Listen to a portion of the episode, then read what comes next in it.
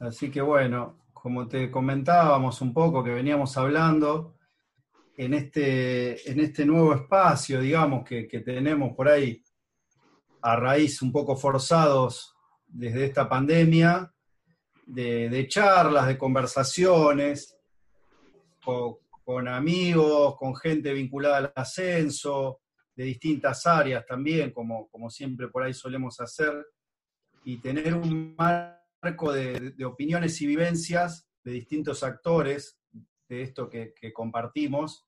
Y bueno, un poco era, sos una referencia ineludible por ahí de, las canchas del ascenso, creo que por ahí cualquiera que va o que transita un poquito ya te conoce, si bien también nuestro espacio eh, a veces le llega a otra gente que por ahí no está tan vinculada en sí, eh, por ahí algunos no te conocen, puede ser, pero bueno, sos una persona que, está presente siempre dentro de las canchas, las crónicas, con mucha experiencia, mucha vivencia, y por eso queríamos un poco en este espacio conversar con vos, eh, y aparte para, bueno, charlar un poco también hasta entre nosotros, ¿no? Porque por ahí con mucha gente que nos vemos, aunque sea un ratito en canchas o en diferentes situaciones, ahora eso también está faltando. Así que bueno, saludarte Seba y, bienvenido acá a esta, este episodio conversación. Bueno, gracias, agradecido por, la invitación. Eh, yo no soy muy fanático de estas cosas, pero cuando la gente me, solicita, uno no, no, queda otra que aceptar, porque es como devolverle a la gente ese interés que están teniendo en hablar con vos y uno no es ninguna figura como para escaparse de la gente que, de onda quiere hablar con uno y quiere saber lo que opina.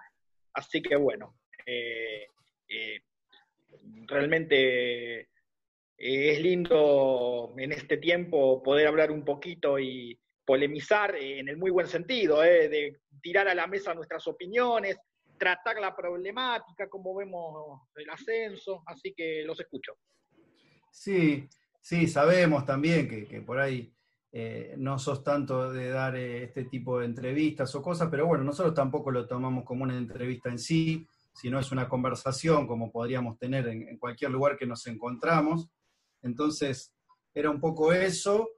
y bueno, para arrancar, desde el principio, digamos, cómo fue tu acercamiento por ahí al ascenso, a, este fútbol que por ahí a veces uno cuando es chico depende de dónde sea, o por cercanía, o por el barrio, cada uno tiene historias distintas, o por ahí por herencia, uno es de, un club eh, más grande o de primera, y viste, a veces hay algunos que tienen diferentes historias y cómo fue esos comienzos viendo ascenso y cómo fue el flechazo, cómo fue el momento que vos dijiste, esto, este fútbol es el que a mí me gusta. Mira, el flechazo empezó siendo vía audio, uno escuchando partidos, tirado en la cama.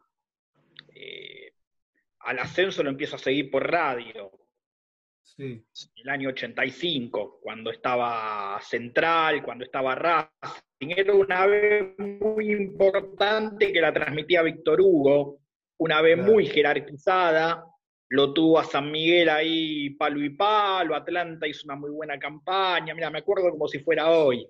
Estaban todos los grandes del sur, eh, creo que fue una de las últimas veces, salvo Temperley que estaba en la A, después me parece que coincidieron todos los del sur y todos hicieron buena campaña y llegaron a las instancias finales, y después, bueno, eh, ya establecido, eh, mi viejo, que hoy ya no lo tengo, pero que fue por ahí uno, junto con mi abuelo, ¿no? Los, los hombres de la familia son los que te van llevando a, marcando el camino con el fútbol. Él tenía un compañero de trabajo que era dirigente de la Madrid, me, bueno, que quedaba pendiente siempre poder ir a verlo, poder ir a verlo.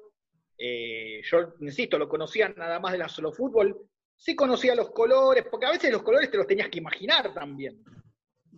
Para alguien que, no iba a la cancha, que no, o sea, si no salía una foto con él a solo fútbol, por ahí por la guía, viste, te enterabas cómo eran las camisetas, pero era, era descubrir un mundo nuevo. Bueno, eh, me acerqué a ver Lama con San Martín de Bursaco, me acuerdo, un partido muy caliente, eh, de, la, de la D de antes, del ascenso viejo, ¿eh? del ascenso que uno ahora le trata de hacer un rescate emotivo eh, con algunas notas que estoy tratando de hacer, y que era muy diferente al de ahora. Tenía el espíritu del de ahora por ahí, pero hay muchas cosas que cambiaron y ya no las vas a volver a ver, y eso nos tenemos que, acomodar. Bueno, la cosa es que el partido se picó. Eh, San Martín tenía un 9 que se llamaba González, un rubio goleador terrible, mañoso también, como típico delantero de la D, le puso un codazo al Patito Ferraro, que era el marcador central de la Madrid, y en aquella época no te sacaban porque había un poco de sangre. Poco menos que con el tabique colgando y con la camiseta toda ensangrentada, la camiseta blanca eh, con vivos azules de la Madrid, eh, siguió jugando Ferraro y le hace el gol con la nariz rota. Bueno, imagínate festejo, la gente colgada del alambrado. Yo llegaba de altura por la parecita donde termina el alambrado en la cancha del Ama. No sabés, la gente me saltaba por arriba. Aparte se llenaba la cancha, como no se llena ahora. ¿Mm? y la cancha de la Madrid tenía la misma capacidad que hoy. Eh, eso también fue cambiando, ¿no?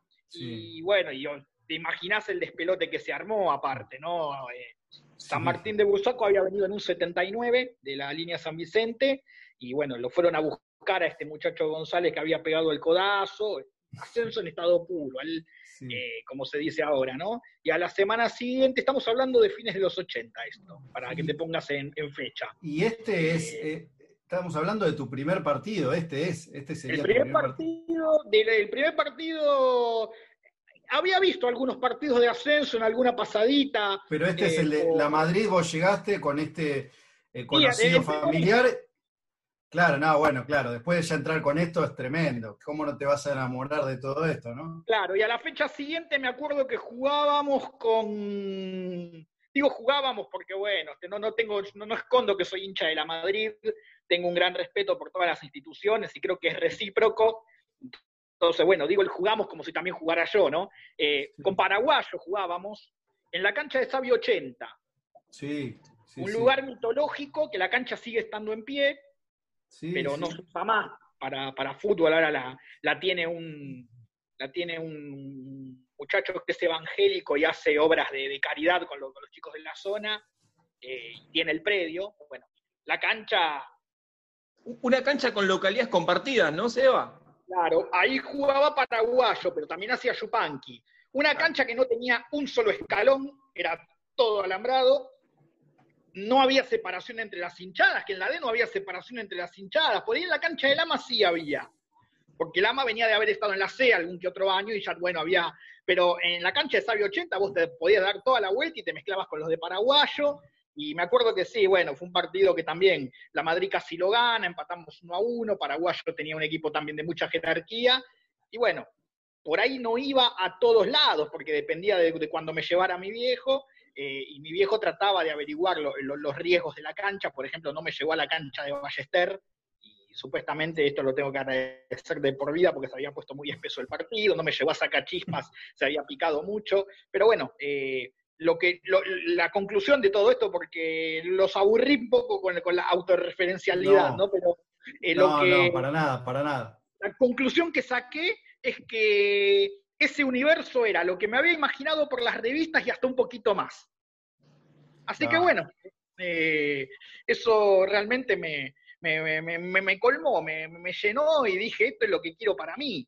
Porque uno por ahí había visto, no sé, Liga de Mar del Plata, que era una liga muy jerarquizada, que era similar, pero me parece que eh, el índice de adrenalina era mayor en la, D de Buenos Aires que en una liga del interior. Después por ahí las podés equiparar, ¿eh? en infraestructura, eh, en, campos de juego, hasta por ahí hay ligas que, son mucho, muy, muy, superiores en eso, pero el plus que tiene la primera D, y que, bueno, en algunos casos lo sigue manteniendo y en otros casos lo fue perdiendo, me parece que estaba más allá de, de, ese otro tipo de fútbol chacarero, sin ofender a nadie, pero como para definir cuando al fútbol del interior, que por ahí tiene una liviandad mayor. Eh, Seba, antes de pasar a un poco la, actualidad del ascenso, el presente en este contexto en el que estamos, bueno, vos hablabas de los cambios y todo eso, una cosa más, que, tiene que ver con aquellos inicios, y es el acercamiento al periodismo. ¿Cómo llegás? Eh, ¿Cómo olfateás que por ahí había algo que te interesaba y mucho? Y que bueno, sostenés esa práctica hasta el día de hoy. Sí, eh, lo que pasa que por ahí yo para no aburrirme cuando escuchaba los partidos de chico, esto me lo, me lo inculcó mi abuelo, eh, es un gran recuerdo que me dejó, eh, me hacía el tablero de la fecha. Entonces yo me escribía los partidos que se jugaban e iba anotando con los palitos los goles. O sea, una suerte de estudios centrales. Eh, yo vivía, convivía con, con mis abuelos en Mar del Plata y había un patio un patio con una especie de techo a dos aguas donde yo me iba con la, con la, con la radio, con la portátil, y me pasaba la tarde, desde que abría la transmisión hasta que la cerraban. Eh, no iba a la playa, nada, está bien que el fútbol por ahí en verano no se juega. Eh, a lo sumo tenía, no sé, atrás un arito de básquet que me tiraba unos tiros mientras escuchaba los partidos, pero era, era eso, así matabas la, la, tarde. Y después, bueno, ya acá en Buenos Aires, eh, allá por el año 93, sí, estaba en tercer año de la secundaria yo.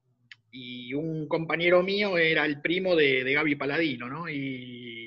Gaby Paladino es un, dos años más grande que yo, un año y pico. Y él había empezado a hacer una transmisión en una FM barrial porque Armenio era filial de San Lorenzo en aquel momento. Y él, bueno, hincha de San Lorenzo y veía que porque eh, vale aclararlo, porque todo el mundo por ahí se pregunta, ¿y Paladino de qué cuadro es? No, es de San Lorenzo, no, no tiene ningún cuadro en sí en el ascenso. Y hacía la transmisión y bueno, me llevó a estudios centrales a mí. Y una, función que a mí me, gustaba. En el segundo partido, no sé qué pasó, que se cayó la transmisión, no se pudo hacerla, tuve que remar dos horas de estudios centrales, salió muy bien. Después llegó otra gente a la emisora, se hizo cargo del espacio, nos absorbió a nosotros y empezó de, movilero con 15 años con el Handy. Eh, el primer partido mío con el Handy fue un La Ferrer Atlético Rafaela. Fíjate que hoy suena, hoy suena impensado. Y era otra cancha de La Ferrer, nada que ver con la de ahora. Por eso también digo que era el ascenso de antes. Creo que lo único que le quedó de igual a esa cancha de la Ferrer eh, con, lo que es ahora, es que por atrás pasa la ruta. Sí. Cambió todo. Porque eso a veces pasa, mismo mucha gente hoy que no sabe, de algunas canchas te dice, uy, ¿cómo vas ahí? O no sé qué. Y hay muchas canchas que la verdad, mismo la del AFE es un lujo ir por todos lados, cómo está, pero a veces hay como mucho mito también, y, y bueno, también hablando de estas cosas con gente que vivió el ascenso realmente en aquella época, está bueno que cuenten cómo fue, porque a veces por ahí alguna situación que uno puede vivir ahora, que igual a uno le parece interesante, eso llevado a 20 años atrás, ya es, casi como un cuento, ¿no? Algo parece ya lejano y medio como una fábula parece hoy. Sí, sí, eh, a ver, la Ferrer era, era muy precaria la cancha. Eh, la Ferrer había tocado el, cielo con las manos unos años atrás y ahí estaba empezando a transitar un camino de decadencia que después por ahí trajo jugadores muy caros.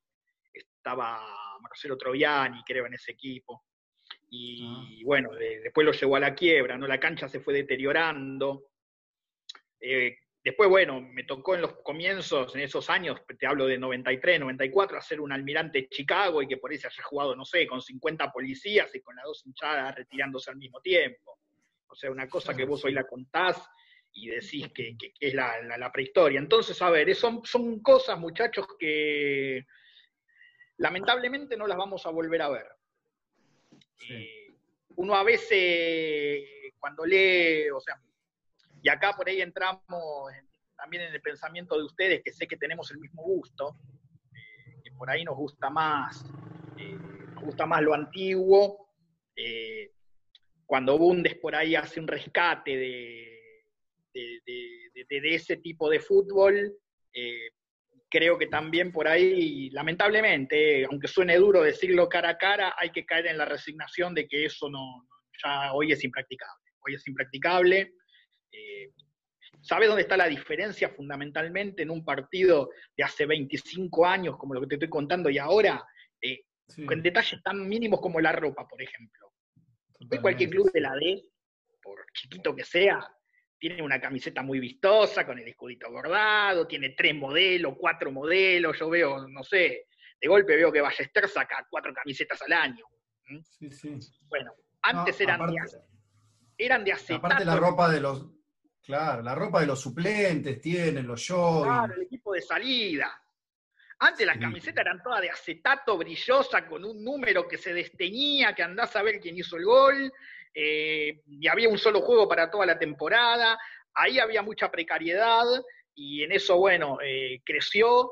Ojo, adoro esa, esa época, esa época artesanal. Y también tengo ganas de conocer más atrás. Esto, la pandemia me está llevando a investigar y a, contactarme con, con, gente de los años 70 y, que me cuenten cómo era ese ascenso y yo los puedo estar escuchando cinco horas que no me canso. Sí, totalmente.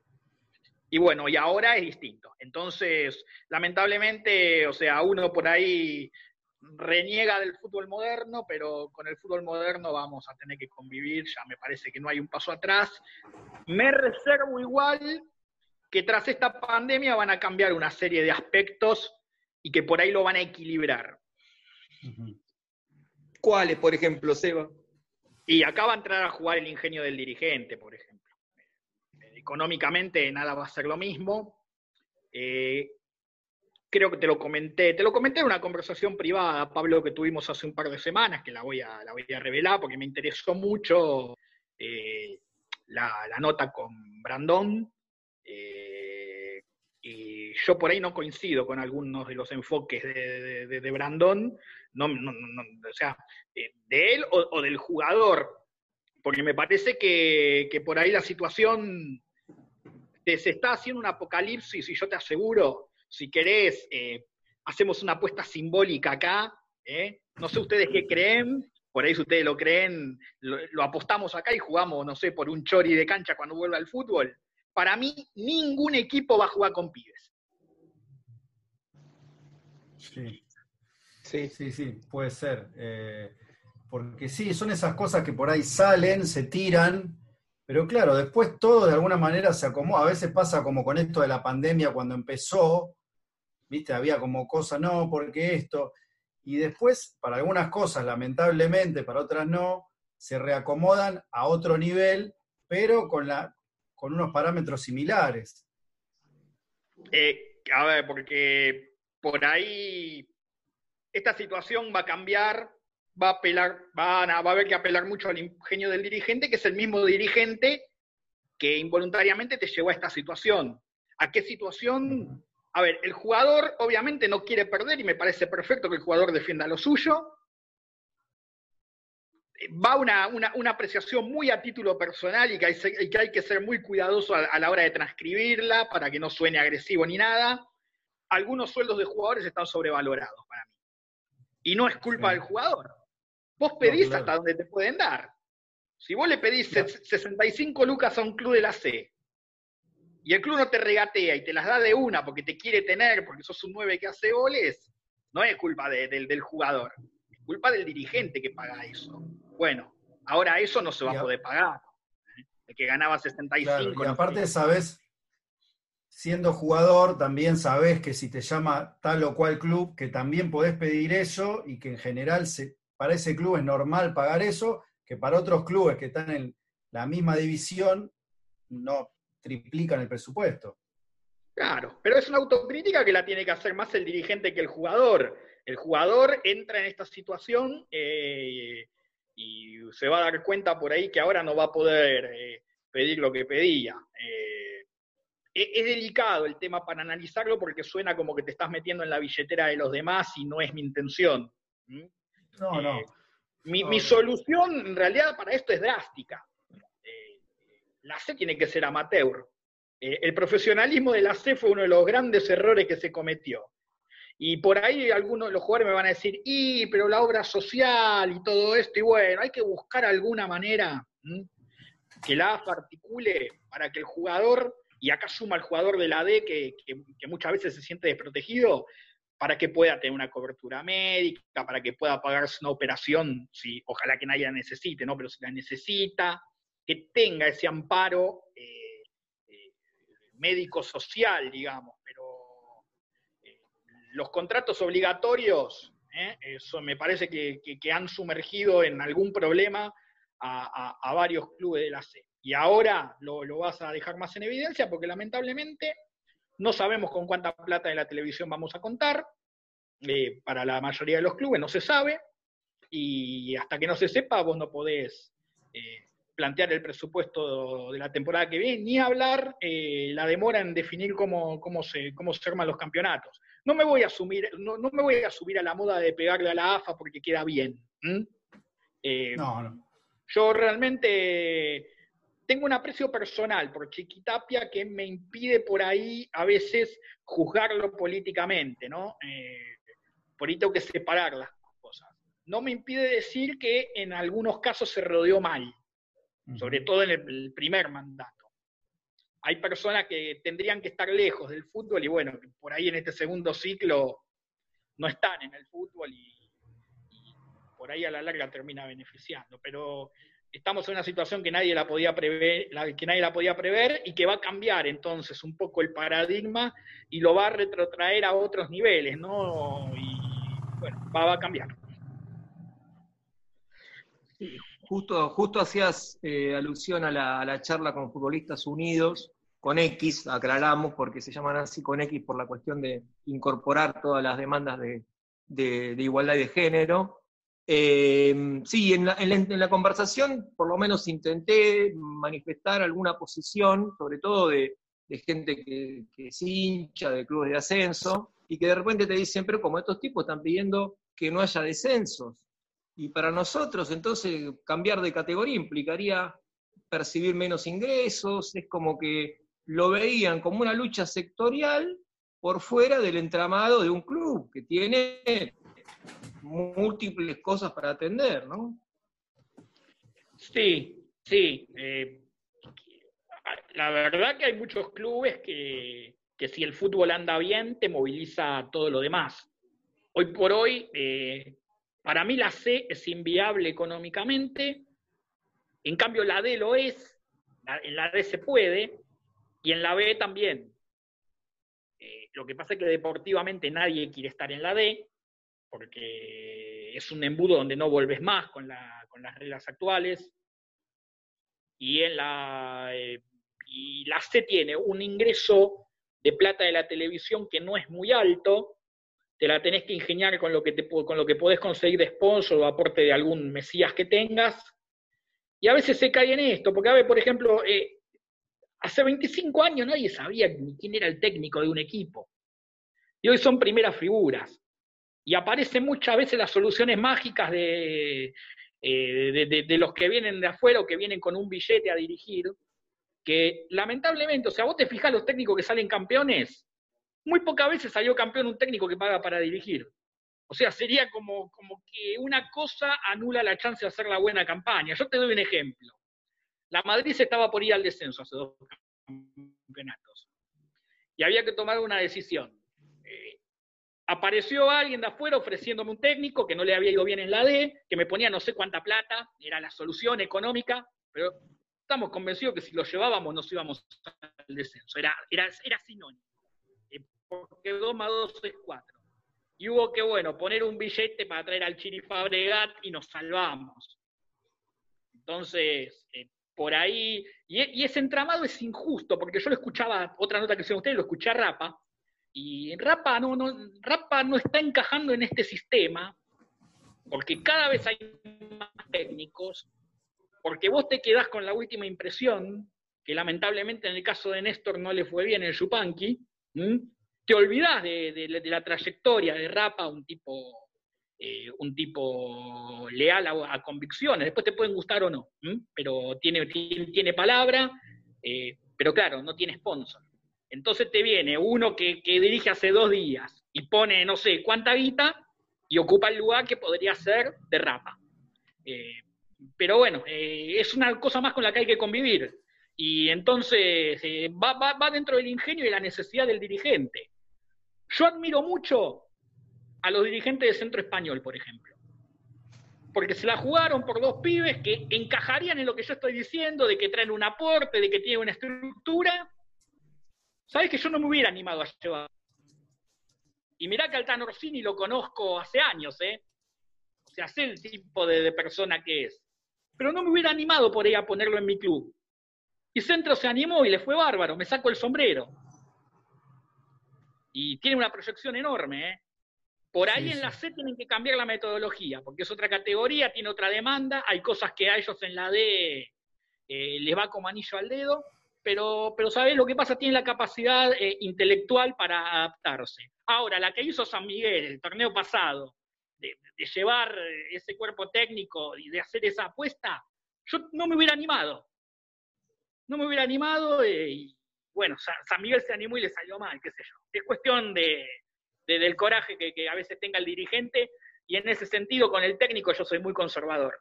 Siempre voy a, morir en lo conocido.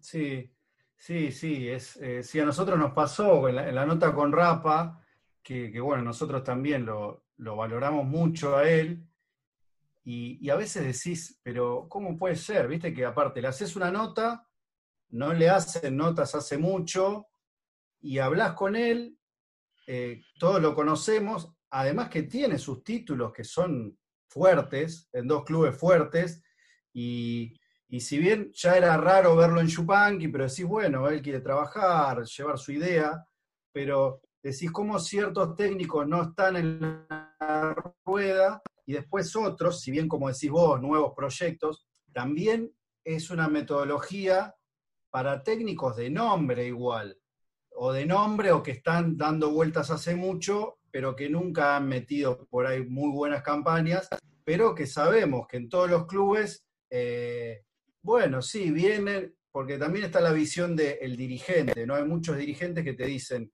bueno, este técnico lo tengo de nombre, más o menos, no es que ganó títulos, pero le va bien, me convence, y por ahí vos como club, con esto que hablamos, de los presupuestos, la televisión, eh, ciertas ideas que no llegas nunca a cubrir, por ahí decís, bueno, este técnico yo por ahí lo traería o haría la apuesta, pero si, claro, viene con auspicios o, me aliviana algunas situaciones, claro, por ahí le termina ganando otro técnico de la misma, del mismo calibre, y bueno, después está en cada uno o en lo que el club, digamos, se la juegue. Hay a veces que también sale bien o no.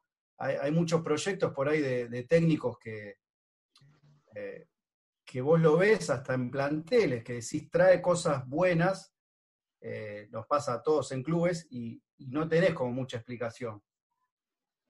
No, por supuesto. Y entonces, eh, por ahí uno, uno mm, y, es una pata fundamental porque es una parte importante por ahí de un presupuesto. otra cosa que cambió en relación a 25 años es que hoy tienen cuatro o cinco personas el cuerpo técnico y antes eran dos nada más. Sí, o el ayudante hacía de profe. el ayudante hacía de profe. Y, son muchos cambios. También cambió la calidad de los jugadores, eh, la calidad del juego. La calidad del fútbol para mí cambió para peor. Eh, y te das cuenta porque no tenés los jugadores de, hace tiempo. Vos en la D, de, en la D del 95, 96, tenías un Pacha Luchetti que te hacía 25 goles, eh, tenías, bueno, la vieja Moreno, lo que jugaba, Hoy decime qué jugador de la D es capaz de hacer 15 goles en un campeonato. Ninguno. Hoy son todos autitos chocadores que van, chocan, vuelven, van, vuelven a chocar y el partido se define por una pelota parada. Hay algún equipo por ahí que te propone algo diferente. Por ahí Liniers tiene, eh, tiene tiene un brillo, entre comillas, para la categoría, porque tampoco es que llega a ser brillante, pero tiene una contundencia y una determinación que fíjate la ventaja que sacó. A mí el equipo que más me gustó este, esta temporada es Cambaceres, de todas maneras, en lo que a la AD respecta. Sí. Ah, sí. ¿Sí? ¿Qué, qué, le viste ahí a Cambaceres como distinto? Tiene una idea, por más que a veces no le salió, pero tiene una idea. Es que en cualquier momento mete un gol, ojo es la manta corta, pero es el único equipo que te ofrece un 3 a 2, por ejemplo, virtualmente. Vos vas a ver a Cambaceres y sabés que se van a matar a goles. Sí, sí. ¿En, los otros cambios también los campos de juego, Seba, coincidís? Coincido, hubo mucho, hubo, hay mucho más cuidado por eso. Hoy, hoy cualquier club quiere tener bien el campo de juego. Hay mucha inversión. Más allá que después, o sea, quizás suene un discurso medio contradictorio, porque después el equipo no juega por abajo. Esa es la realidad. Claro. No, y si juega por abajo te lo cuestionan también, ¿viste? Hasta los propios hinchas, basta de jugar por abajo, salí jugando. Y yo, yo soy medio cuestionador de eso. Eh, yo lo, quiero, pero lo quiero, lo quiero a, en, su justa medida. Sí, como espectador neutral. O como espectador neutral. El, equipo ideal mío, ¿cómo juega? Salimos con el bochazo, salimos con el la pelota la sacamos del área. Ahora, cuando la tengo del círculo central para adelante, ahí me gusta tocar. Me gusta tocar, me gusta abrir, me gusta buscar el espacio, pero yo siempre lo cargo a Fabregas. Le digo, el día que el arquero de la Madrid le dé la pelota al 2 en la línea de la chica, yo me levanto y me voy. Porque a veces también hay una, como una impostación de eso, que puede ser una idea válida como un montón, pero hay como una especie de impostación de que vos lo ves en muchos equipos, hasta de la D, que hacen eso, pero también el bochazo lo dan a los dos pasos. Entonces, para dar ese bochazo y darlo de entrada, qué sé yo, no me hagas un teatro de, salir jugando cuando en realidad no salen jugando o no están trabajados para eso. Yo te voy a decir quién fue el pionero de salir jugando en el ascenso, porque lo tengo totalmente presente y la primera vez que lo vi me quedé asombrado, me quedó la mandíbula como en los dibujitos, porque encima lo hacían bien. El Pomelo Marini, en Argentino de Rosario, campeón del 2004-2005, del 2003-2004. Mira vos, y puede ser porque él, venía, él Mauro Andrade, el arquero grandote que jugaste hace poco, se la daba a Cireta, el que ahora es técnico, o se la daba al otro central. Y abrían y tocaban. Estaban muy seguros. Él venía de México, ¿no? Ahí la habrá agarrado. Y capaz que la agarró ahí, pero fue el primero que lo hizo. Eh, y uno decía, bueno, la escuela rosarina. Sí. Pensaba. Yo no sé, no sé si, si atribuírselo a Bielsa, porque habría que buscar una conexión de dónde salió Marini, ¿viste? Habría que ir muy atrás, ¿no? Eh, sí. Yo creo que tiene algunos links eh, mexicanos y viste que se ve también. No sé, como allá creo que hay una influencia y que, todos los equipos juegan, no sé, lo estoy pensando ahora que lo decís, pero es cierto. Pero bueno, e, en algunos clubes sí, si realmente está trabajado, le llegás al jugador, por ahí es válida como otras, pero a veces hoy en día parece eso, que ya sos moderno por salir jugando y ya tenés una idea que vale, y la otra no vale también, ¿no? Cuando por ahí puede ser un poco más precavido, nada más.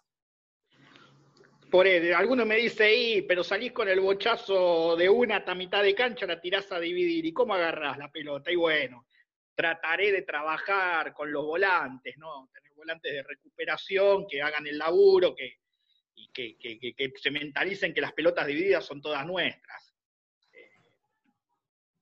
yo no sé, por lo menos digo lo que haría. Después de ahí a que eh, de ahí a plasmarlo en un campo de juego, no sé, ¿viste? No, no, no, no, soy técnico ni lo pienso ser porque no, no, no, no me veo, no me veo como director técnico, eh, ni como ayudante de campo, ni, ni, ni, como nada. Eso se lo dejo, se lo dejo a los que saben y que han estudiado para eso. Sí, sí, creo que, bueno, sí, es, es un poco diferentes ideas, trabajos que le puedan llegar y después, bueno, sí, es, son válidas y, a veces eso, como en el ascenso ya llegan más esas cosas que por ahí antes ah, lo vemos mucho en la D, eh, y sobre todo esta cosa del técnico joven también, ¿no? Como que cada vez son más, o que pasa directamente que se retira y casi que agarró. Es una, como una especie de moda, digamos, o de, tendencia que pasa en primera o en todo el mundo, y ahora ya en la D también se da, que, es raro que los técnicos también, el promedio de edad bajó mucho y también hay mucha gente, digamos, directamente, que son sabios que tienen mucha trayectoria, que también les cuesta insertarse o bueno, tienen que tener una dupla el otro joven, eso también se ve y a veces es una pena. Sí, por ahí quedó, a ver, quedó el Carancho Agüero, como el último de los moicanos en la D, ¿no? Que es un tipo grande, Roque Drago también tiene, tiene, tiene su trayectoria, no, no sé qué edad tiene, pero en los 80 jugaba, entonces por los 50 y pico debe andar, bueno, nos queda el Pato Franzoni, que para mí le tengo un, aprecio bárbaro, un aprecio bárbaro desde, lo humano también, ¿no? Como, como técnico, un vivo del año cero, eh, tipo muy conocedor y que tiene un heredero que es Cristian Bocha Pereira, que cuando se largue solo a dirigir, porque él está muy respetuoso, digamos, o sea, él no quiere, no quiere dejar de, lado al pato, ¿no? O sea, siempre lo va a acompañar, pero yo creo que cuando el pato eh, diga no dirijo más, mm, creo que Cristian Pereira va a ser un técnico con mucho futuro, no te lo Sí, el Bocha es tremendo. Quería, si me, si me permitís, eh, lo que quería ahora, este, un poco en esta conversación y aprovechándote, Seba, eh, volver un poco al periodismo. Y como forma parte de tu trayectoria de muchos años, no solo en la radio, ¿no? sino en la gráfica, porque sé que has coordinado equipos periodísticos desde la gráfica también, y hoy estamos en una situación donde no tenemos en papel nada. Es lógico, los tiempos cambiaron. Quizá algo de que aquello que nosotros conocíamos de la Solo Fútbol o de la revista Ascenso 2000 o de, los otros productos que muchos de ellos lo conseguíamos en la cancha, el que lo recupera hoy, no sé si coincidís, es revista este, Ascenso, que recupera la idea del fogonazo con los trapos, recupera la idea de la crónica, lo hace muy bien. Dale, sí, sí. Mira, eh, como dueño de, revista Ascenso junto a Paladino, eh, está bueno aclararlo, ¿no? Porque metimos la transición del papel a la web, el contenido es exactamente el mismo, por ahí en, la web te faltan algunas secciones fijas que había, pero fueron muchos años que a uno le dedicaron, ¿no? Y por ahí nos privamos de muchas cosas, nos privamos de, de un montón de, momentos, ¿no? No sé, yo ahora no tengo, no tengo más a mis viejos y digo, la pucha, me perdí momentos con mis viejos por ahí porque estaba haciendo la revista. Pero bueno, son cosas que uno no las puede prever, ¿no? Qué sé yo.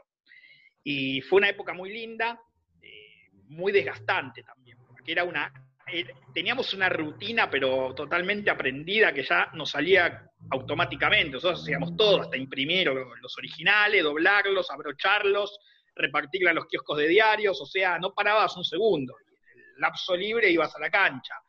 Y obviamente te vas quedando con un poquito menos de fuerza, la, gente siempre nos acompañó y después también empezó a subir, empezaron a subir los costos, ¿no? Y, en lo que a vos decís de la resta eso no, nos, liquidó un poco el tema de, no contar con las dos hinchadas, porque nosotros nos hacíamos muy fuerte con un contenido tribunero, en buen sentido, eh, folclórico, eh, era una, tradición que si se jugaba el clásico, que se jugara, eh, vos sabías que estaban las fotos de las hinchadas en la revista, y al no contar con el público visitante, por ahí no, nos afectó un poco en las ventas, y bueno, la aguantamos hasta donde pudimos, y en el 2014 bajamos el martillo, eh, eh, consideramos que era un buen momento para hacer un quiebre, ya teníamos la página online, y seguimos con la web, entonces cubriendo todos los partidos con el mismo profesionalismo, no falta ningún partido.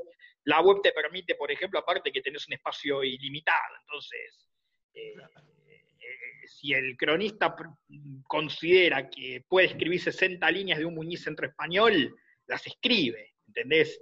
Y, o sea, y eso realza a la categoría. Nosotros con la, con la web vemos que somos muy elegidos entre la gente de la D, de la C, porque somos de los pocos que reflejan. Como ustedes seguramente tendrán muchas visitas del público de la D y de la C porque refleja mucho esa categoría. Se me ocurre eh, Javi Silva con, con, Lili, con, Entrenados por Dios, también hacen un laburo bárbaro con la divisional. Eh, son gente que hay que reivindicar porque están, están en las canchas y bueno, eso el, el público te lo sigue reconociendo. Ahora, eh, vuelvo a tu pregunta, porque me, fui mucho por la rama. Tu pregunta y en papel hoy es difícil.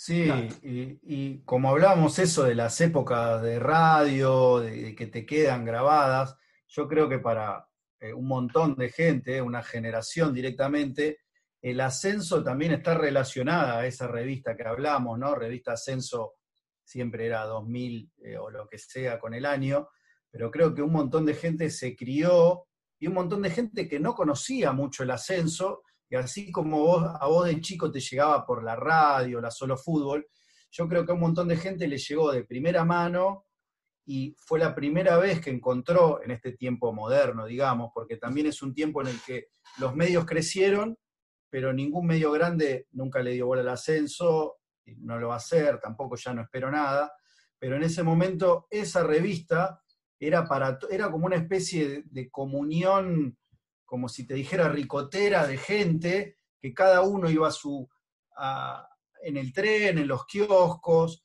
la consumía, digamos, silenciosamente, porque eh, no salía en todos lados, pero para cada persona que compraba esa revista, siempre a un precio muy económico, ya sea en la cancha o los kioscos, significaba un montón, por más que haya un renglón de su equipo o la foto de la hinchada, y después veías en las carpetas de los colegios, viste, recortado la foto, eh, y todo eso, esa construcción, marcó mucho para un montón de gente, y creo que es un trabajo que, fue muy importante, es una obra que queda, digo, no sé, vos podés decir tranquilamente que fuiste parte de eso y que fuiste importante, va, esa revista para un montón de gente. Eh, mismo hoy eh, queda, hablas de esa época y se te vienen a la mente eh, crónicas o revistas o cosas, y de hecho nos pasa a todos que cuando tenés ahora algún momento retro o que revolvés cosas y que todos tenemos esas revistas, te podés quedar de vuelta horas y es un material que va a estar siempre como consulta y como testimonio de época, creo, y es muy importante. Sí, eh, lo definiste bien y el ascenso es como una familia, porque no somos muchos, sabemos que no somos muchos, tampoco nos interesa ser muchos, nos interesa ser los que estamos. Obviamente que a todos nos gusta evangelizar ¿no? un poco y que, por ahí traer un amigo que no, que no conocía lo que es el ascenso y se empieza a copar y le guste. Eh, yo he tenido varios ejemplos de gente cercana que, bueno, los acerqué al ascenso y no se fueron más, pero es una batalla que, es difícil hoy de sostener porque tenemos algunos actores que antes no estaban. Y a ver, la globalización, la internet, las redes, minuto a minuto con cualquier lugar del mundo, si bien favorece esa comunicación y nos permite seguir con la revista, aunque no sea en versión papel, eh, a la hora de convocar a la gente a la cancha nos hace perder mucho la batalla porque hoy por hoy eh, los chicos fundamentalmente, a mí, me preocupa, lo digo siempre, por ahí ustedes van a, el, que lea la nota dice, pero este habla, habló en tres lugares y en los tres lugares dice lo mismo. Y puede ser que en los tres lugares digo lo mismo, porque es lo primero que se me viene a la cabeza, ¿no? Y es que, nos está costando que las generaciones, que los chicos de hoy agarren ascenso. Nos está costando mucho y eso hasta me preocupa. Sí, es muy difícil. Y nosotros a veces siempre también en esta cosa, digamos, de transmitir lo que uno ve o por ahí porque esto nos gusta tanto, de tratar de llegarle a la mayor gente posible, o esto, a conocidos que por ahí o son futboleros o no, y los contagiás. Siempre decimos eso a veces, que bueno, uno no le puede decir a nadie lo que tiene que hacer o no le va a imponer, pero vos decís, a veces decís, estás con tu hijo, vivís, no sé, nos vamos al caso contrario, no sé, en agronomía, o vivís en Villegas, cerca de Villegas, y anda con tu hijo a ver a Liniers, anda a ver a Como, anda a ver a Lama, digo, eh, uno lo, siente así, está bien, por ahí la persona es hincha de San Lorenzo y dice, bueno, me voy al nuevo gasómetro, me voy a ver a Racing. Pero, aunque sea que vayan a ver a San Lorenzo y a Racing, aunque sea. Claro, a los dos, por eso. A ver, eso también, es, esa cosa del doble camiseteo también hay que bajarla, porque si nos vamos a poner elitista, bueno, nadie es puro de nada. No, obviamente. Que vaya el que sea que vaya el que sea y que lo pueda disfrutar. A ver, lo que pasa es que acá ya por ahí, entramos a, hacer sociología, ¿viste? También, a ver. Eh, el fútbol de primera tiene una raíz de la cual está expulsando a la gente. Porque, a ver, eh, y dale, como vas a decir, dale con los 90, si te gustan los 90, vos sacate 20 años y volvé, me van a decir, pero bueno, eh, 1992, 93 y estabas aburrido, te ibas con un amigo, jugabas Ferro Boca en caballito, te apretabas en la cola contra la boletería, te comías un par de codazos, eh, si eras vivo te colabas. Eh, chicos, no lo hagan, ¿eh? Y sacabas la entrada el mismo día del partido y estabas en la tribuna viendo a Ferro Boca. Hoy, ¿cómo haces para ir a ver a Boca? Si el que no es socio no entra. Entonces, esto eh, a Boca, a River, a Racing o al club que tenga así ese sistema. Eh, digamos que se perdió eh, el, libre albedrío de poder ir a la cancha. ¿Cómo haces para que, para que el chico que es de River o de Boca y no tiene un familiar que sea socio, no tiene forma, ¿cómo hace para que conozca su cancha? ¿Cómo hace? Entonces, bueno, ese es el chico que después termina viendo el fútbol europeo desde la comodidad del sillón, porque es lo único que tiene al alcance, y bueno, y eso, traducírselo también al ascenso, ¿viste? Es, también, ¿viste? Hay un montón de, opciones de esparcimiento que antes no estaban, por ahí en, los 80, 90 lo único que tenías para hacer un sábado a la tarde era ir a la cancha y ahora tenés, no sé, mucha gente que agarra el auto, se va a una casa de fin de semana afuera, no, no, no sé, viste, no... Eh, lo concreto a lo que voy, y acá le paso la pelota a ustedes que, recorren también muchos estadios, eh, y si no, lo, si no lo tienen presente ahora, cuando vuelva por fin el fútbol, háganlo. Contabilicemos cuántos chicos menores de 12 años hay en una platea, por ejemplo. Yo creo que no llegamos a 10. Sí, es terrible. y, y niños con la camiseta, ya tremendo, es muy difícil.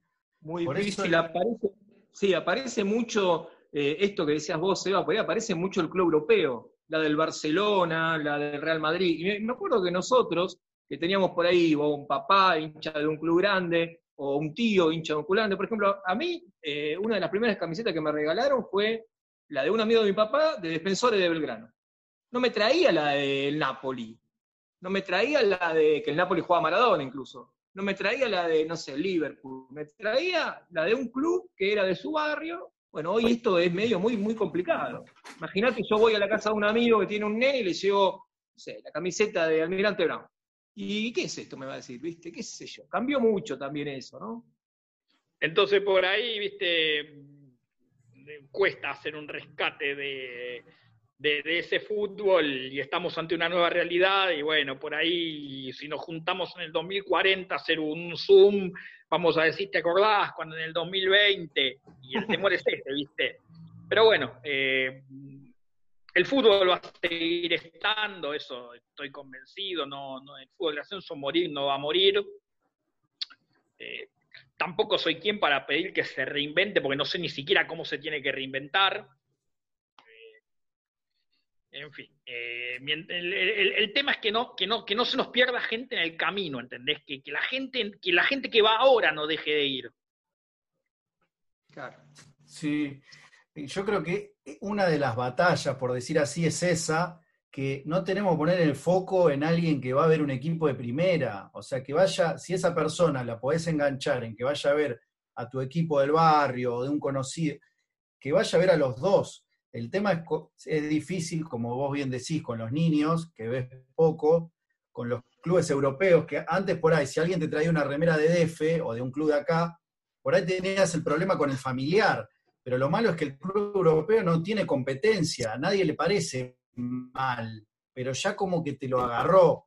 Y, si bien pienso que como clubes de ascenso tendríamos que aprovechar esa despersonalización y lo, lo difícil que es ir a un club de primera, por eso mismo, es decir, si vos tenés un nene que le gusta el fútbol, por más que juegue todo el día a la play, no podés ir con el nene a ver a, Racing.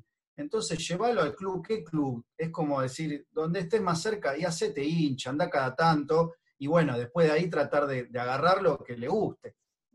Claro, después también, bueno, también hay que ver la, la exigencia, la exigencia de que, tenga el, nene respecto del espectáculo, ¿viste? No sé. O, el padre mismo, tal vez, que es peor. O que por ahí se sienta excluido porque después el lunes todos los, todos los nenes hablan de, del golazo que hizo Cristiano Ronaldo para la Juve, que viste cómo se la pasó pie a pie, y por ahí el nene cuando estaba jugando la Juventus estaba viendo, estaba viendo Sportivo Barracas Puerto Nuevo, viste, y por ahí lo único que vio fue como eh, el 5 de Puerto Nuevo, saludo a Kevin Redondo que lo banco, jugadorazo, como achaba tobillo los 90 minutos que quedaba calambre. pero, pero bueno, eh, a mí, eh, yo, a, mí me gustó, o sea, a mí toda esa, todo ese desmadre futbolístico que te contaba en mi primer partido de la D, yo sentí que era para mí. Ahora hay que ver, eh, porque viste, eh, idealizas mucho lo que ves por televisión, y vuelve por televisión del fútbol europeo, y es verdad, no le erran nunca la cancha, tocan por abajo, juegan lindo, y por ahí. El chico es exigente por ahí desde lo estético, es la realidad y después no quiere ir más. No sé, no sé. Sí, para no caer en una cosa por ahí pesimista de la tecnología, no, no, no lo digo porque se comentó, lo dijiste vos, Eva Weber. Eh, nosotros muchas veces charlamos, ¿no? Y por ejemplo, en ese raconto tuyo con Víctor Hugo, en aquella vieja B, con esos equipos tan importantes y con otros tradicionales del ascenso, estabas con la radio que te traía eso. Ahora uno pensaba, la C y la D, más que los resultados no había hoy tenemos en, las redes minuto a minuto, o cuentas que están siguiéndolo, y ahí hay algo, viste, que por lo menos se ganó algo, se aprovechó, ¿no? También digo, para no caer em, en una visión oscura de la tecnología. No, seguro, seguro, es importante. Eh, es, una parte del avance que tuvimos, ¿no? Eh, tuvimos avances en la versión estética de la ropa que usan los jugadores, tuvimos avances en la difusión con el tema de, de Internet aprovechada en, fin de, difundir a los clubes. Eh, hoy por hoy, este, a ver, no te voy más lejos, a ver, hoy juegan un martes a las 4 de la tarde Centro Español Paraguayo y vos sabés cómo va Centro Español Paraguayo. Alguien, alguien lo está cubriendo, alguien está subiéndolo, aunque, aunque no digan el autor del gol. Ahora, en el año, hace 20 años, jugaba un martes a la tarde, porque a veces ponían fecha de la D los miércoles a la tarde, mirá que me acuerdo, ¿eh? eh jugaba Ferrocarril Urquiza Cañuelas, y vos tenías que enganchar. La oral deportiva a las 7. Se les cantaba decirlo una vez sola, si es que conseguían el resultado. Y si por ahí, justo en el momento que lo dijeron, te pasó un mosquito por la oreja y te zumbó, chau, no sabía cómo salió Ferrocarril Urquiza Cañuela. Clarín al otro día no te lo ponía, tenías que comprar crónica, era la única manera. ¿Sabes los partidos, que, los resultados que me he enterado leyendo crónica eh, al día siguiente y la rabieta que me agarraba? Porque la Madrid perdía siempre en esa época aparte, era, era, era últimos, no salíamos últimos porque estaba Ferrocarril Urquiza, que era peor. Seba, la sexta no llegaba. En la sexta creo que no alcanzaban a ponerlo. No, la sexta era una cosa maravillosa. La sexta te ponía, a ver, está bien, era una estética a propósito, una estética artesanal que era eh, como poner un cuadradito que parecía lleno con virome con el, con el resultado. Yo eh, cuando empecé a cubrir ascenso, tenía 16 años y ya empecé a ir a las canchas, y por ahí me tocaba cubrir, no sé, a los Andes de local, o alguno que quedara a Morón, alguno que quedara lejos de capital y yo volvía en tren, llegaba a Constitución y ya me compraba la sexta. y vos decís, ¿cómo, cómo hacían estos tipos, no? Eh, había canchas. Yo he trabajado en radio también en esa época haciendo conexiones y había canchas donde me tenía que, no existían los celulares o era un lujo muy poco común. Existía el famoso ladrillo, ¿no? Y, y por ahí Argentino de Merlo, por ejemplo, Argentino de Merlo, Puerto Nuevo, eh, año 94. Y eh, tenía que pasar la información y para pasar el gol me tenía que ir por la calle Antesana, que es la que pasa por atrás del arco, eh, seis cuadras y había una panadería con un teléfono público. ¿Qué pasaba? metía los cospeles y pasaban de largo. O sea, quería marcar y no podía. Hasta que me avivó la persona de la panadería que Merlo era a larga distancia. Entonces que no me servía el papel doradito, que me tenía que comprar el plateado, que por suerte la, doña vendía, y que tenía que poner 011 para, para llamar a la radio y pasar el gol. Lo hice una vez, gol a los cinco minutos, volví a la cancha, hasta que dije, ¿qué estoy haciendo? Me voy a escucharlo por radio a la puerta de la panadería, así directamente llamo y bueno, escuché la radio que transmitía la campaña de Argentino de Merlo, que justo había una, y me quedé paradito al lado del teléfono público y por lo menos no tenía que caminar, el partido ni lo vi. Muy bueno, muy bueno. Sí, ahí eh, mencionabas eh, lo de la sexta y cuando uno miraba en los, en los kioscos, el gran titular, que encima Crónica es especialista, perdió Chicago, eran los titulares, o ascendió la Ferrer, me acuerdo que eran fabulosos. Pero y el comentario, era un jugada por jugada, o sea, un jugada por jugada que lo mandaron así como viene. Eh, o sea, no, había, no había un conector, no había nada, pero era una época espectacular. No había editores, no había nada, era todo así de bruto, claro. Este, Seba, sé que no te gusta hablar de vos, porque ya lo, ya lo dijiste al comienzo, pero. lo que pasa es que al final terminé hablando de. No, no, no, no quería, no, no, no, no, no, no, no quiero, viste, ponerme en, autobombo ni nada. Lo que pasa es que salen las anécdotas, viste, y son más fuertes que yo. Sí, no, pero, más allá de, vos como persona en sí, creo que lo importante es eh, la experiencia de eso, de escuchar a alguien que vivió estas cosas, ¿no? Por, por, por, vos mismo en sí, que, tiene un valor enorme, que por eso estamos hablando, y nosotros creemos que para mucha gente que también no te conoce o te conoce, más allá de la persona en sí, está bueno contar estas experiencias. No, seguro. Eh, viste, y después, bueno, después el tiempo te, da, te dio la oportunidad de conocer a toda esa gente que uno los idealizaba de, de, una fotito de una revista. Por ejemplo, no sé, eh, no soy hincha de excursionistas, ni mucho menos, pero lo, veo al Búfalo Cesurak y es un prócer, ¿viste? sí. Sí, sí. Un, prócer del ascenso, ¿viste? Lo, veo, no sé, bueno, a Flavio Fernández, eh, está bien, ya tenemos menos diferencia de edad con Flavio, pero ahora es el presidente de la Madrid y es eh, por ahí el ídolo, el ídolo mío como jugador.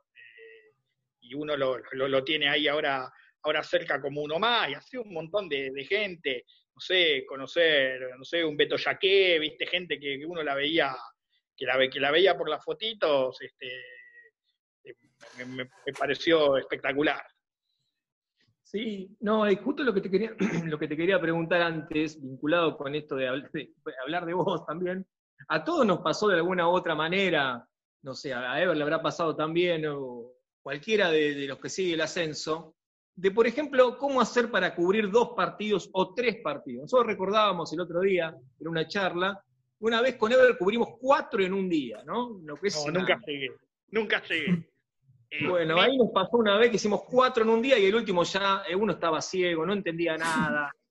Pero a lo que iba es a esto. Otra de las cosas que, se expresan en, en vos y todo es el conocimiento de los colectivos, el conocimiento de los trenes. Entonces voy a decir, mira, alguna vez me dijiste, Pablo, mira, si tienes que ir de agronomía a Tapiales, anda, te tomás aquel, te tomás allá, sin combinación. Es decir, una cosa que cualquiera le, mandaba a buscarlo en internet, era toda una cosa medio complicada. De hecho, una vez nos perdimos un partido con Ever, vos habías, vos habías ido a Barracas y nosotros dijimos, uy, nos perdimos este y como, ahí mira, ahí, ahí fue Crosta, estaba Crosta ahí porque sabía que de Tapiales iba un tren, creo, para aquel lado, no sé. Claro, el tren, el tren, el tren. Eh, Pero la, pregunta va a eso, a tu conocimiento, de hecho hay un programa que has hecho radial, ¿no? sobre colectivo. Sí, lo hicimos con Matías Morini, otro loco de, de, esto, y hablábamos de colectivos, ¿no? Este, muy interesante. Estaba muy bueno. Eh, Sabes que algunos me están, me están pidiendo de reflotarlo. sí. Está bueno, es un, buen momento para estas charlas, eh, creo que está bueno. Sí, a, muchos nos gustaba. Diste en la tecla por el tema de la pandemia, por ahí que, no puede ir a la cancha, que para mí, no quiero ser pesimista, pero lo veo difícil, eh, la vuelta del fútbol a corto plazo. Porque por algo muy sencillo, ¿cómo van a pagar los, clubes el protocolo? Eh, o sea, tampoco tampoco me voy a subir a decir, eh, el protocolo es una cosa prohibitiva, que nadie piensa en el ascenso. El protocolo es el que está, lamentablemente, es el único que se pudo hacer. Y, bueno, es, para personas, ¿viste? No es para... O sea, no, no, no, no hay personas de primera o personas de segunda.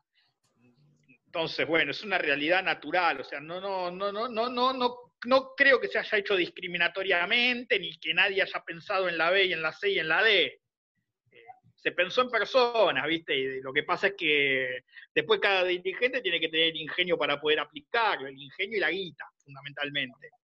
Eh, a ver, con ingenio podés bajar los costos, pero llega un momento que la guita la, necesitas. por eso pienso por ahí que va a ser muy difícil poder volver con la, con la B Metro, con la C y con la D, Eh, pienso por ahí que un margen para un reducido puede quedar. ¿Qué nos demanda? Seis semanas, un reducido. Bueno, empezalo en noviembre y terminalo como se terminaba siempre. Pero no creo que, que, los 14, 18 equipos de cada categoría puedan, puedan seguir jugando como estaban, porque ya demandaría 9, 10 fechas no tenés tampoco la lógica que tenías antes de decir juego miércoles y sábado, porque vos sabés que no te van a dejar jugar nueve partidos en bloque un miércoles, nueve partidos en bloque un sábado, porque siempre empiezan los cambios de día, otra cosa que, realmente se puso de moda. Eh, se le dio un poder a la policía, o se lo dieron ellos solos, al coprocede, a Prevideo, como Catso se llame, eh, y hoy por eso más importante es que los clubes, eh, se perdió ese espacio y es difícil de recuperarlo sacaron los visitantes, se dijeron que se solucionaba el problema, no se solucionó nada, siguieron cambiando los partidos de día y encima aparecieron las internas de las barras a pelearse entre ellos. Es un panorama eh, complicado para el fútbol en general. Sí, y bueno, pero retomando la idea de Pablo, que, que también nos pasa, los que empezamos a seguir primero por ahí porque nos gustó algún club, porque vivimos cerca, después porque nos gustó esto, o empezás a ir más a partidos de, la D, de la C, y a veces como nosotros decimos esto, como ya muchos de nosotros ya íbamos a ver estos partidos por gusto, qué sé yo, por ahí hasta de alguna manera inventamos esto, que es este espacio y esta página para cubrir, de alguna manera para darle un marco y una excusa a esto que hacemos, que en realidad haríamos de todas formas, y lo que nos pasa a nosotros, además de, ser vos una persona que, te cruzás y estás en las canchas, eh, el tema de, sí, de, los colectivos, el transporte público, porque digamos, somos, somos de a pie, gente que anda de a pie, y, bueno, por ahí tu experiencia, si bien tuviste ese programa de, colectivos, de, líneas también, ¿cómo, cómo se te fue dando también ese, ese interés. Supongo que, bueno, como cualquiera de nosotros andando mucho, eh, pero bueno, el tema de las líneas, los colectivos, las combinaciones. Sí, el colectivo es una pasión, inexplicable, ¿no? Cuesta por ahí entenderlo y es difícil también hacerlo entender a la gente. pero, bueno, es, interesante. Sí, tiene, tiene muchas cosas, muchas aristas interesantes, pero por ahí al, que está de afuera cuesta explicárselo y cuesta hacérselo entender. Es un gueto, cariñosamente hablando, eh, mucho más grande que el del ascenso, o sea, mucho más grande en el sentido al revés, de mucha menor cantidad de gente, por eso su proporción de rareza quizás eh, es mayor. Yo a la gente que le gusta el ascenso lo tomo eh, como lo, tomo como una particularidad también.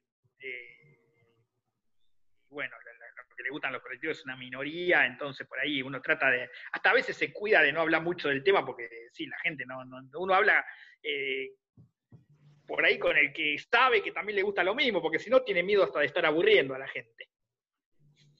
Sí, en, el caso nuestro nos, nos fascina y sí, sí, no, nos, nos encantaba. Y Matías Morini también, este, otro compañero del AMA, ¿no? Otro, otro amigo tuyo, el compañero de seguir las transmisiones y estar con la Madrid, y con todo el ascenso también. Eh, y bueno, ese programa te permitía meterte en esas historias medio silenciadas, historias de colectivos, algo muy original, muy interesante, sobre todo para los que lo usamos, ¿no?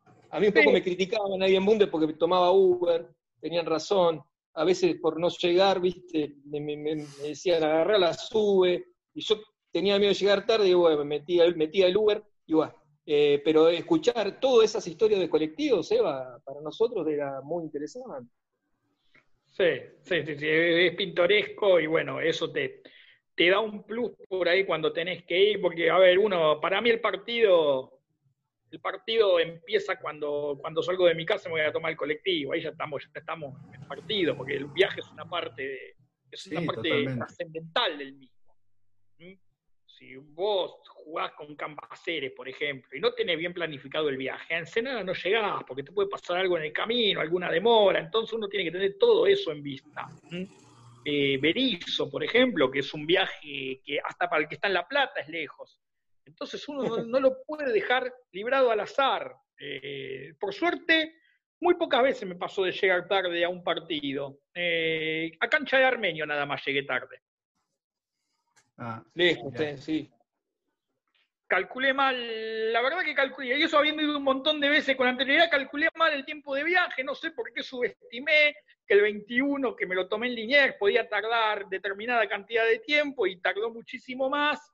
Entonces cuando llegué a Fábrica Ford ya estaba recontra jugado y terminé esperando ahí otro colectivo que encima tardó, era un armenio Morón y ya ganó Morón 2 a 0, no vi ninguno de los goles porque los goles fueron, los hizo Mendieta hizo los goles de Morón, o sea, no es hace tanto el partido, y yo me lo perdí porque estaba ahí cortando clavo para ver si llegaba. Y Seba, en esto de, los recuerdos de, partidos, de equipos, que tenés un montón, por ahí hacer, eh, hacer, no te digo el equipo ideal, pero por lo menos por posiciones de, de jugadores que vos hayas visto, por decir, no sé, un arquero no los 11, ¿no? Un arquero, un defensor, un volante, un delantero y un técnico. ¿Qué se te, viene, qué se te vienen? De cualquier categoría. Sí, a, vos te haya impactado por algo, porque a veces a uno le impacta por ahí un jugador que no fue para todos, pero a uno le llamó la atención por algo. A ver, tengo un grandes recuerdos del gato Bustos, que no se identificó con ninguna de las dos colectividades, ¿viste? pero jugó en los dos. Sí, con español es muy querido igual, pero eh, sí, sí, es un muy buen arquero. Tuvo, tuvo, tuvo, tuvo por ahí momentos de muy buen nivel. Eh, eh, después este, uno, uno piensa, a ver, me agarraste medio en frío ¿no? con esto, pero defensores y el polaco Peralta eh, saco el tema sentimental de, su fallecimiento y de su final. Yo me, centro adentro de la cancha. ¿eh? Y, el polaco Peralta tenía una voz de mando y una presencia aparte. ¿eh? Porque, a ver, tiro por ahí alguna frase polémica. Uno dice, es un mito el polaco Peralta como es Dubois, sí, pero Dubois futbolísticamente está recontra sobrevalorado. Los pocos videos que hay de Dubois jugando un partido, levanta, levanta la cabeza y la revienta la tribuna. Sí, está claro que ahí viene por otro lado la cosa, ¿no? El polaco Peralta, aparte, tenía juego. Eh, después, bueno, pero, pero como personalidad, sí, el tema Dubois eh, encaja en, en, una, en una mitología que lo hace muy preciado para el ascenso pero acá estamos por lo futbolístico, estamos hablando. en este eh, caso sí, igual después, después podemos hacer un parate para que nos cuentes de Dubois, pero sí, sigamos con, el equipo este.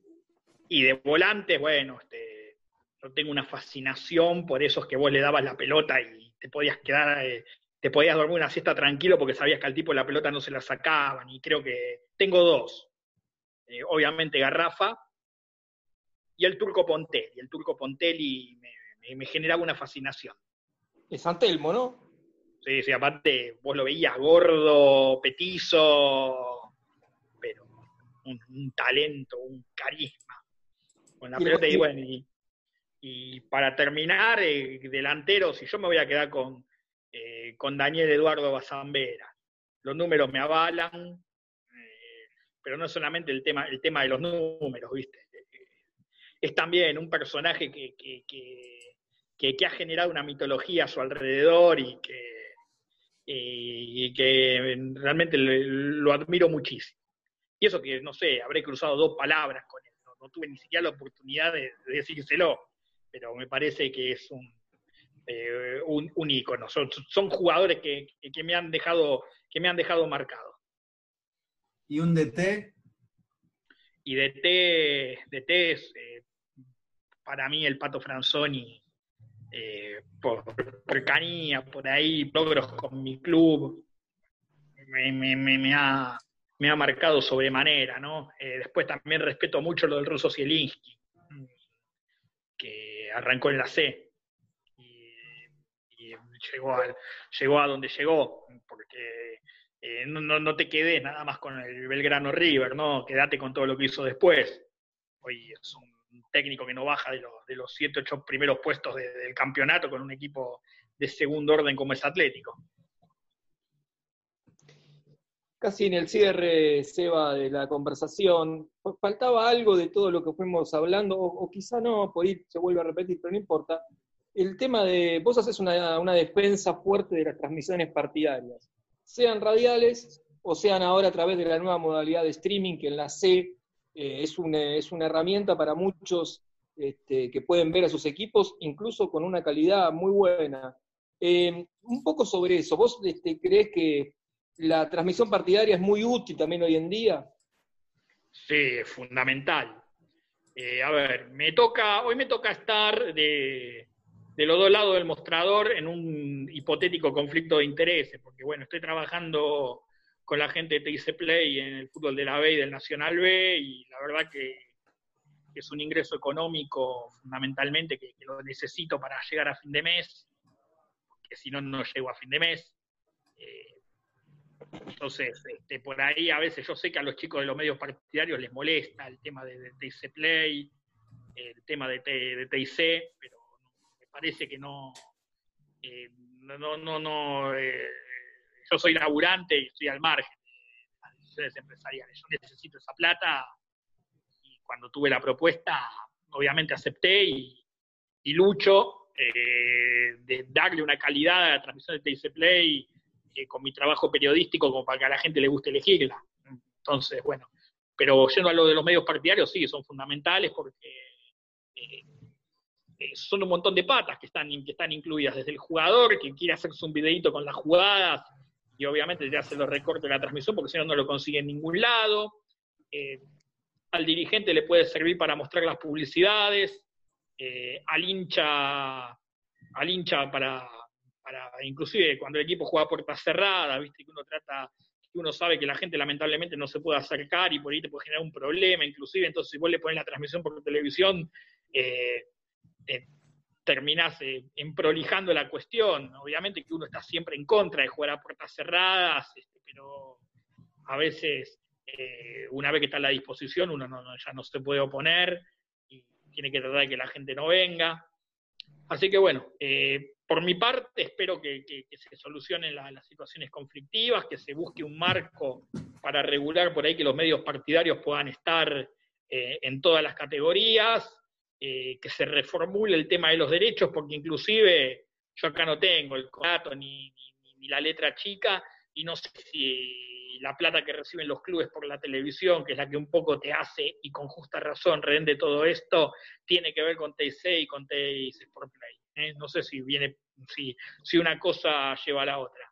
Así que bueno, este voy por eso, porque ojalá que, se pueda solucionar la situación y también porque nadie se enoje conmigo porque estoy trabajando eh, en TIC Play, porque insisto, eh, yo económicamente lo necesito y, cuando me toca transmitir ahí me pongo la camiseta del producto para que el producto salga bien y, justificar el sueldo que me estoy ganando.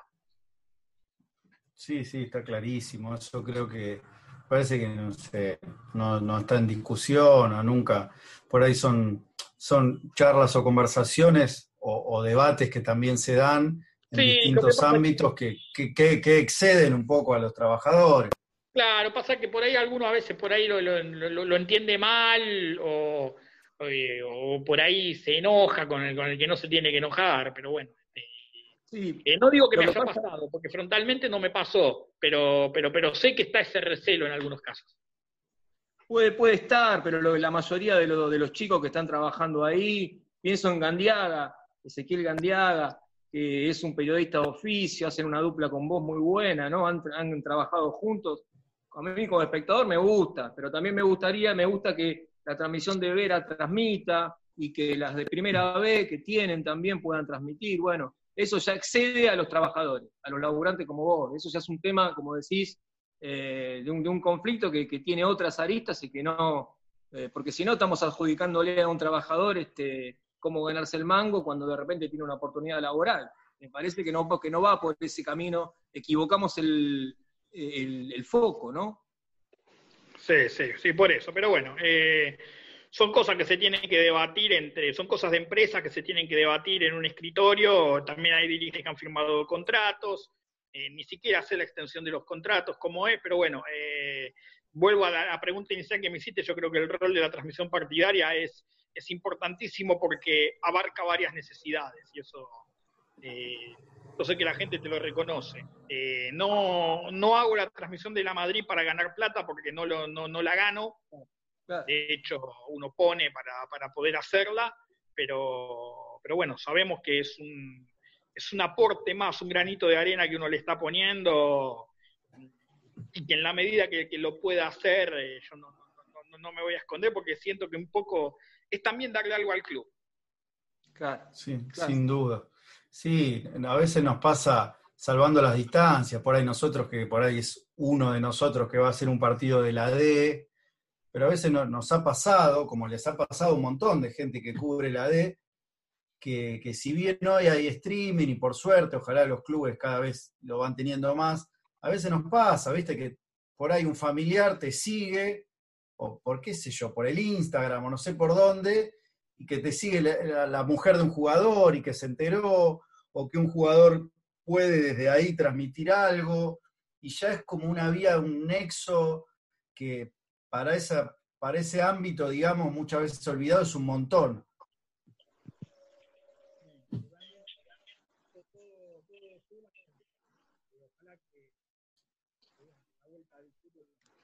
Comunicativamente hablando, como estábamos hasta este momento, eh, insisto, eh, ya como para, para, conclusión, ¿no? Eh, el fútbol que tenemos como ideal que, insisto, sé que ustedes persiguen, perseguimos los mismos ideales. Por ahí yo me bajé un poco antes del ideal, capaz que los dejé a ustedes solo como cazadores de utopías en este sentido de la C, de la D, porque veo que no, que no se va a volver a lo que, a lo que uno le gustaba. Eh, entonces, bueno, eh, como decía la canción, a veces todo está guardado en la memoria, ¿no? Y uno lo vio y, bueno, eh, me parece que va a quedar ahí. Ahora lo que tenemos que, priorizar es, cuidar el fútbol de ascenso como, lo tenemos, buscar el progreso de las instituciones, porque los tiempos te van a llevar puestos. Eh, si vos volvés a cómo estaban las canchas hace 25 años, hoy creo que a nadie lo dejarían jugar de local. creo que todos le han, mejorado algo a sus instalaciones. Mm, y bueno, eh, tratar de que los colaboradores fieles que están no se cansen. Eh, el tema del recambio es muy jodido en los clubes del ascenso, porque acá le paso la pelota a vos, Pablo, y a vos, Ever, eh, cada uno yendo al club, a ver al club de su preferencia, no importa cuál, seguramente verás que las caras en la tribuna, vos decís que había, había tipos que iban hace 10 años y ahora no los ves más. Y por ahí ves tipos que decís, y estos aparecieron ahora y por ahí en Desana aparecen otros. Creo que el ascenso tiene, eh, tiene eso, el recambio generacional, y que por ahí no, no, llega a contener que se queden todos juntos. En fin, pero bueno, por lo menos con la parte dirigencial, porque yo por el dirigente de la C y la D pongo la mano en el fuego por casi todos. ¿eh? Eh, me, creo, creo que hay que cuidarlo para que, para que todo esto pueda seguir adelante. Sí, creo que, bueno, eso es importante, se ve también hay mucho mito, ¿no? Con los directivos, las barras, todo, y a veces en, algunos planos no es tan así, porque está la imagen de, no sé, o el dirigente o el barra de, primera, que son como, no sé, figuras de Hollywood o muy polémicas, y realmente en otras categorías las cuestiones se dirimen casi, no sé, está, está todo al mismo nivel y no es tan así, y, bueno, con los directivos pasa, que conocemos un montón, que siempre está la figura del directivo como del político, ¿no? También, como que todo es mala palabra. El directivo, el no sé qué, y el político también. Y acá ves en los clubes quiénes trabajan y quiénes están siempre, y en el ascenso a veces es difícil para mantener esto. Primero, de alguna manera, tenés que lograr que, como hablamos al principio, el niño, el padre, el que está en el barrio o el que sea, se acerque que vaya, que esté, comparta un momento. Después también, a veces los clubes necesitan eso, además que se haga socio la persona y pueda colaborar desde ese lado, y que pueda ir por lo menos cada 15 días o una vez por menos a la cancha. Y después está la otra instancia que nos ha pasado a muchos, de bueno, ya tratás de colaborar de otro lado con el club, eh, estando más presente, ayudas a alguien, por ahí terminás en situaciones de haciendo cinco cosas que nunca hubieras imaginado por esto, ¿no? Por la falta de gente en toda instancia, también en el, en el, aspecto dirigencial o de, decisiones. Entonces, está bueno también hablar de esto de los hinchas que queremos a los clubes dentro de las posibilidades de cada uno y los tiempos, que también se comprometan con el club y que estén presentes, por un lado, transmitiendo eso y por otro, ayudando o empujando desde adentro. Sí, me parece que no hace falta agregar más nada. Creo que lo dijiste todo, es un concepto que, que, suscribo 100%. Bien, bueno, Seba, este, gracias por el tiempo, estamos en contacto. Imagino que, nos pasa a nosotros tres que estamos en esta charla, pero a muchísimos más, de extrañar nuestros clubes, de extrañar los partidos, de extrañar las coberturas, extrañar un poco todo eso, ¿no? Estamos atravesados ahora en una situación muy, muy difícil. Así que, sí, sí, dime. No, sí, bueno, mientras tanto, bueno, seguiremos seguiremos apechugando, seguiremos eh, trabajando de, de, lo que se pueda. Eh, obviamente que yo soy un laburante del fútbol también y, he perdido ingresos por esto. Estoy, estoy un poco en pérdida con esto. Me mantengo con uno de los laburitos que me quedó, con la gente del diario Crónica, que tengo la suerte de colaborar y que nos estén dando mayor lugar para hacer cosas. Y después, bueno, con algunos ahorros que, supe manejar a tiempo como para poder bancar este tiempo de pelota parada, pero bueno, esperando que en octubre, noviembre se abra todo. Les agradezco, bueno, eh, por la charla, uno es pasional y, insisto, no me gusta, pero por ahí cuando agarré, entré en confianza y le di a la lengua como loco. Espero que, que la gente no se aburra. No, no, muy, muy, interesante y también este, recomendar eso que estás diciendo de Crónica. Hace poco fueron la tabla de los goleadores históricos, eh, ¿no? Ese envío que, yo te, consulté, la verdad que me parece increíble. Sí, sí, ahora tengo, ya, está, está en carpeta la de la B Metro para dentro de dos semanas, pero voy a revelar quién ganó. No, no, no, no, no, no. hay que comprarlo ya se están agarrando en las redes, porque esto es un, es un River Boca, pero de los goleadores, ¿viste? Tenés la gente de un club que quiere que gane el que sienten que es suyo. Después tenés otros que dicen, no, que gane el mío, y hay un tercero en discordia que también dice, no, yo quiero que gane este porque jugué en mi equipo. Y son tres figuras muy importantes. Tu cuenta de Twitter, Tu cuenta de Twitter explotó la, el primer envío, así que no, no revelemos nada compren el diario y lean. Este, cuando sale, después que lea el diario van a empezar, porque, a ver, los goles están bien contados, o sea, no hubo ningún invento, pero alguno va a quedar contento porque ganó el suyo, esto como las elecciones presidenciales. Y el que salga segundo, así, eh, le contaste mal los goles, ¿cómo no va a ganar? Y no ganó, ¿qué crees que haga? Muy bien. Bueno, bueno, Seba, este, no sé si queda algo, Ever, este, y si no cerramos. A mí, bueno, abusando un poco, Seba, acá de, la amabilidad de esta charla, me, quedó esto, cuando hacíamos el repaso, personalmente, que es una debilidad, pero bueno, lo de Dubois, por ahí, ¿qué te acordás de esos momentos? Era una época que vos ya lo vivías ya muy a pleno, eh, estando, cubriendo en diferentes clubes, tenías la noción ya de los termómetros de cada club y cómo viviste su aparición eh, y esas épocas, ¿no? De él, de como, como persona, o que alguna anécdota, lo que te acuerdes. Y Dubois la hizo bárbaro, porque futbolísticamente, la verdad, como te dije, eh, la verdad no ofende, no le daba. Pero construyó un personaje que, que, se hacía, que se, por ahí se hacía respetar. Dubois fue uno de los primeros jugadores, el primero creo que fue Guntín de Defensores Unidos, que eh, lo agarraron del pelo en una ancha de atrás del alambrado y se suspendió el partido, que fue en cancha de Claypole. jugando él para Lugano.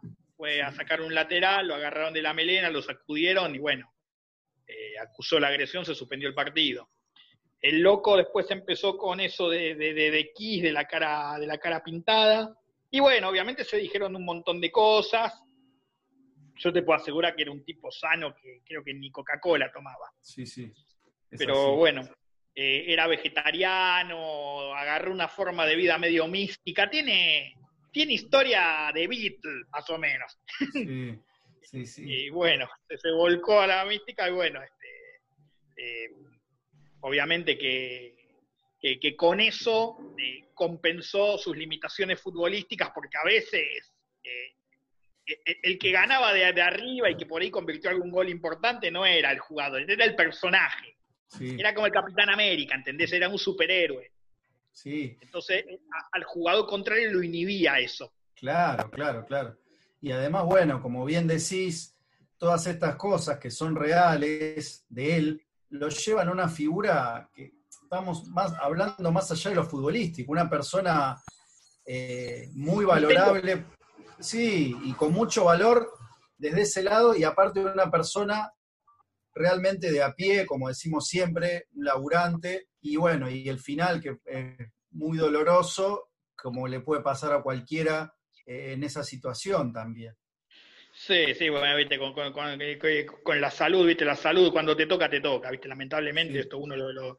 Eh, por eso tenés que vivir siempre cada día como si fuera el último, eso, eso es la realidad. Eh, yo estoy convencido que voy a vivir 100 años, pero por las dudas trato de guardarme cada día como si fuera el último, ¿viste? Más ahora, ¿no? En estos tiempos que vivimos, por ahí se revaloriza un poco eso también, ¿no? Para la gente que no lo pensaba. Y sí, sí, ni hablar, ni hablar. Así que bueno. Bueno, muchachos, les agradezco mucho y bueno, eh, a disposición para, para cuando lo crean conveniente. Vale, Seba, muchas gracias y bueno, el saludo. A los oyentes les decimos que los convocamos para nuevos episodios. Bueno, este ha sido con Sebastián Crosta un placer poder volver a escuchar la charla. En las redes va, va a salir publicado algunos textuales y después se puede repasar en, en la radio. Así que bueno, saludamos a Seba, nos despedimos. Gracias, hasta la próxima.